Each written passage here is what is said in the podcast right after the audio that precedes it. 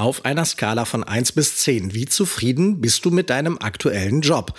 Und selbst wenn alles passt, wann hast du dich zuletzt weiterentwickelt? Tatsächlich erleben viele Menschen im Laufe ihrer Karriere Phasen des Stillstands und der Stagnation. Es geht im Job einfach nicht weiter, schon seit Monaten nicht mehr oder seit Jahren. Und das frustriert, natürlich, verstehe ich.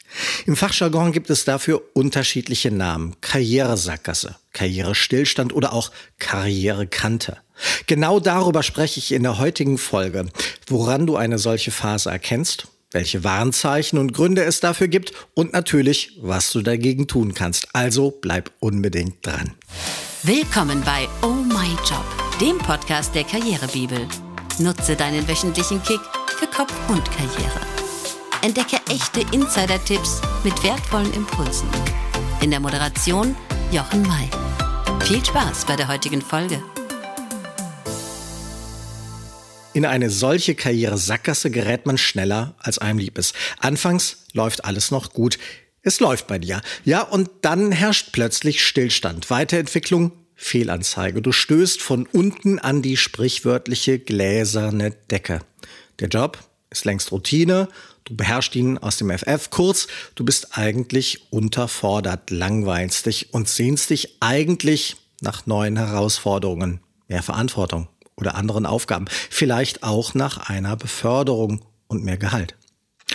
Aber alle Versuche in diese Richtung werden entweder abgeblockt oder sie scheitern an fehlenden Möglichkeiten und Perspektiven.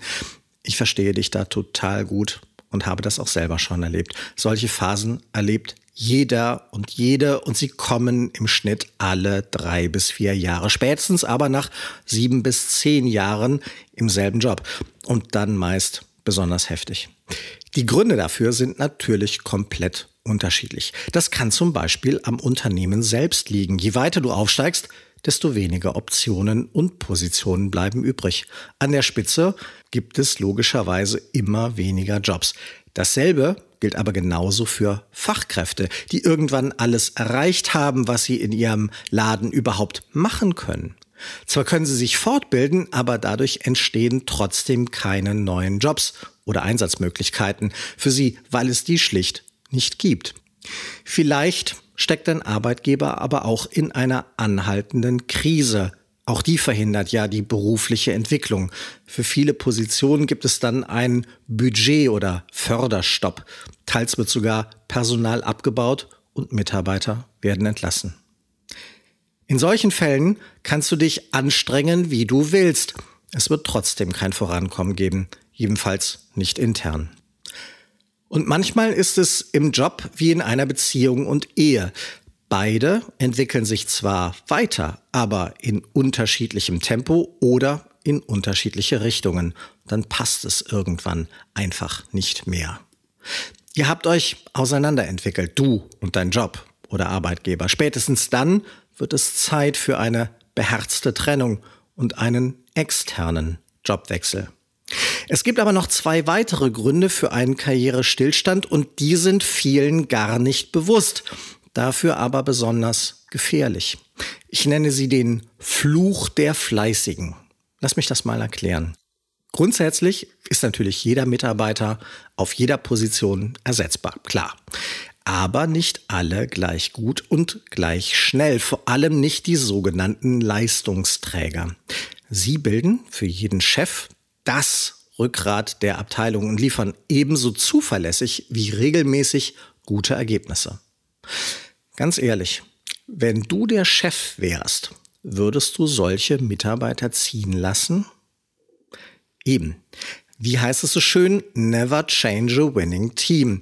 Wenn es richtig gut läuft, lässt du deine besten Kräfte nicht einfach gehen, sondern findest Wege, sie irgendwie im Job und auf der Stelle zu behalten. Das ist dann zwar gut für das Team, aber das ist natürlich wahnsinnig egoistisch und vor allem ist es schlecht für dich.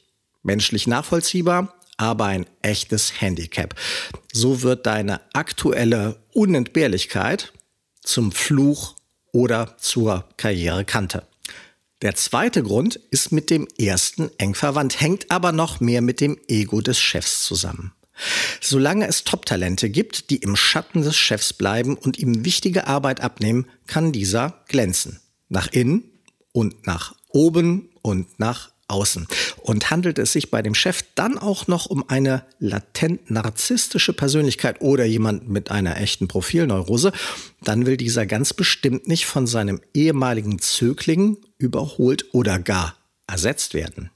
Am Ende wird aus dem einstigen Weggefährten sogar noch ein Konkurrent um höhere Positionen. Ja, bloß nicht. Und weil solche Chefs natürlich das Potenzial ihrer Leistungsträger, ihrer besten Mitarbeiter genau kennen und einschätzen können, verhindern sie dann deren Aufstieg. Manchmal sogar ziemlich aktiv, indem sie diese regelrecht sabotieren, anschwärzen oder eben klein halten. Der Effekt ist aber in beiden Fällen derselbe. Du kommst nicht weiter. Egal wie sehr du dich auch bemühst, dieses Dilemma der Karrieresackgasse erleben meiner Erfahrung nach vor allem ganz viele Mittelmanager, Team- und Projektleiter, die zugleich richtig viel für die Firma leisten. Obwohl sie alles richtig machen, geht es für sie nicht weiter voran. Endstation. Karrierestagnation. Hast du dich gerade hier und da wiedererkannt? Fühlt sich das für dich gerade genau so an? Es gibt natürlich auch ein paar bedenkliche Warnzeichen, die entweder eine drohende Karrieresackgasse ankündigen oder auch bedeuten, du steckst schon mittendrin.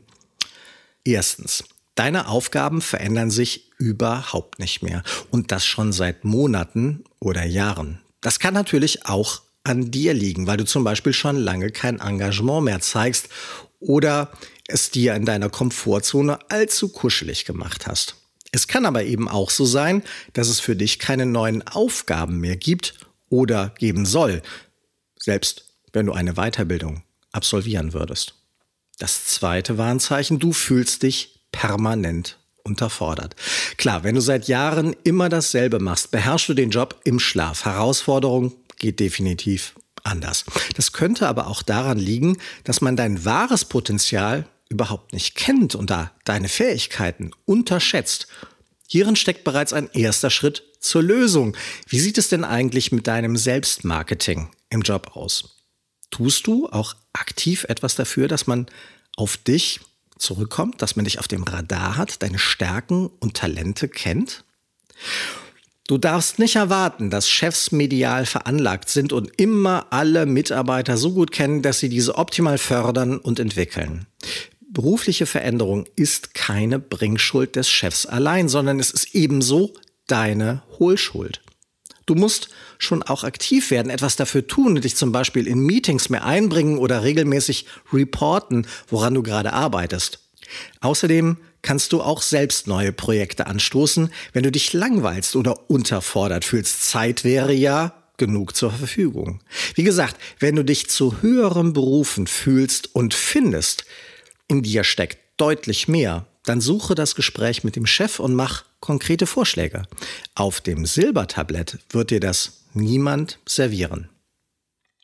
Das dritte Warnzeichen, Beförderungen gehen an alle anderen Kollegen. Alle entwickeln sich weiter, nur du nicht.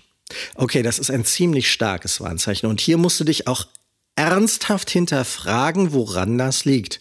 Ist der Grund dafür dein fehlendes Engagement? dein schlechtes Image oder sind es deine noch unbekannten Fähigkeiten? Das kann man alles relativ schnell ändern. Oder aber hast du es hier schon mit einem krassen Fall von subtilem Mobbing zu tun. Und man will dir durch die Blume sagen, es wäre auch nicht schlimm, wenn du freiwillig gehen würdest. In jedem Fall würde ich in einer solchen Situation das Vier-Augen-Gespräch mit meinem Vorgesetzten suchen und bitte vorwurfsfrei deine Beobachtungen schildern. Immer aus der Ich-Perspektive mit sogenannten Ich-Botschaften. Ich bin mit meiner aktuellen Entwicklung gerade nicht zufrieden. Ich habe das Gefühl, andere werden gefördert, nur ich nicht. Das kann natürlich auch an mir liegen, aber ich würde gerne Ihre Einschätzung dazu erfahren. Was könnte ich ändern? Welche Lösungen können wir zusammen gemeinsam finden? Oft ergeben sich durch diese Gespräche dann doch noch neue und gute Perspektiven und deine interne Entwicklung bekommt einen neuen Kick und Impuls. Und damit sind wir eigentlich auch schon mitten in den Möglichkeiten, was du tun kannst, wenn du das Gefühl hast, mitten in einer solchen Karrieresackgasse zu stecken. Zunächst einmal solltest du dir selbst klare Ziele setzen. Was ist dir wirklich wichtig? Wohin möchtest du dich überhaupt entwickeln? Was willst du unbedingt noch erreichen? Die Fragen klingen trivial, sind es aber nicht, denn dabei muss es gar nicht nur um mehr Verantwortung oder mehr Gehalt gehen. Vielleicht möchtest du auch einfach nur mehr Entscheidungsfreiheiten, mehr Raum für deine Selbstverwirklichung, weniger Arbeitszeit, mehr Zeit für die Familie und mehr Lebensbalance. Stagnation solltest du bitte nie mit Aktionismus bekämpfen. Wenn du schon etwas dagegen unternimmst, dann muss natürlich die Richtung stimmen und du solltest von deinem Ziel überzeugt sein. Auch langfristig. Erst so kannst du überhaupt erst herausfinden, welche Schritte dafür die richtigen sind. Das erste ist also immer, deine beruflichen und langfristigen Ziele für dich selbst zu definieren. Der zweite Schritt ist dann die Profilierung. Damit meine ich, dass du dein Profil als Fachkraft oder Führungskraft schärfst. Nach innen wie nach außen. Wofür stehst du? Was sind deine größten Stärken und Talente? Was macht dich besonders und attraktiv für andere? Ich würde also zum Beispiel meine Online-Profile auf LinkedIn oder Xing ganz stark überarbeiten und optimieren. Vielleicht auch mal schauen, ob du irgendwo einen Fachbeitrag publizieren kannst, um in der Außendarstellung sichtbarer zu werden. Das erhöht die Chance, dass du anderen Recruitern oder Headhuntern positiv auffällst und sie auf dich zu kommen mit einer neuen Perspektive oder eben auch einem neuen Job. Gleichzeitig solltest du deine Kontakte aktivieren und dein Netzwerk erweitern, auch intern. Falls es wirklich so ist, dass dich dein Chef ungerne gehen lässt oder dich bewusst in seinem Schatten hält, solltest du natürlich diskret dagegen arbeiten. Klar, das darf nicht nach Illoyalität riechen, sonst sorgt das für atmosphärische Störungen. Aber du kannst dich ja zum Beispiel auch mal mit anderen Abteilungsleitern zum Mittagessen verabreden, dich in fach- und abteilungsübergreifenden Projekten engagieren oder in Meetings einfach mal öfter aktiv einbringen. Kurz, es geht darum, mehr angenehm aufzufallen und deinen Wert für die Firma deutlich zu steigern. Im Zweifel wird man dir dann nämlich immer einen anderen, besseren Job anbieten, nur um dich zu halten. Aber das passiert eben auch nur, wenn alle wissen, was sie an dir Tolles haben. Und sollte das alles keinerlei Erfolg haben oder solltest du schon jetzt in dem Laden für dich keinerlei Zukunft mehr sehen, dann bleibt dir immer die Ultima Ratio, der letzte Ausweg, der Jobwechsel. Den kannst du auch jetzt schon heimlich vorbereiten. Nur eben ganz ohne Druck. Noch hast du ja ein paar Eisen im Feuer. Aber du kannst dich zum Beispiel schon heute in Online-Jobbörsen mal nach alternativen Jobangeboten umsehen, um zu wissen, was da draußen überhaupt so geht und angeboten wird.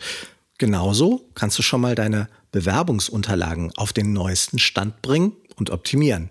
Mir hat mal ein guter Headhunter-Freund gesagt, es ist immer gut, einen gepackten Fallschirm in der Schublade zu haben.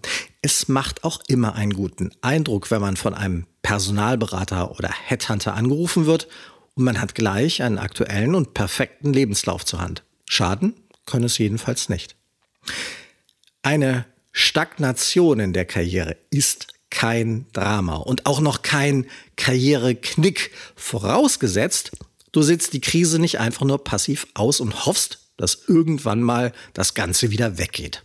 Komm raus aus dieser Warteposition, setz die richtigen Signale, zeige mehr Initiative und beteilige dich mehr. Solche Phasen können eine enorme Chance sein für eine zweite Karriere oder, um deinem eigenen Leben eine ganz neue Richtung zu geben. Die einen brauchen dazu nur einen Schulterklopfen. Bei anderen ist es eher ein Tritt weiter unten in den verlängerten Rücken. Das war Oh My Job. Dein Kick für Kopf und Karriere. Hat dir die Folge gefallen? Dann vergiss nicht, den Podcast gleich zu abonnieren und empfehle uns deinen Freunden. Wir freuen uns auf ein Wiederhören.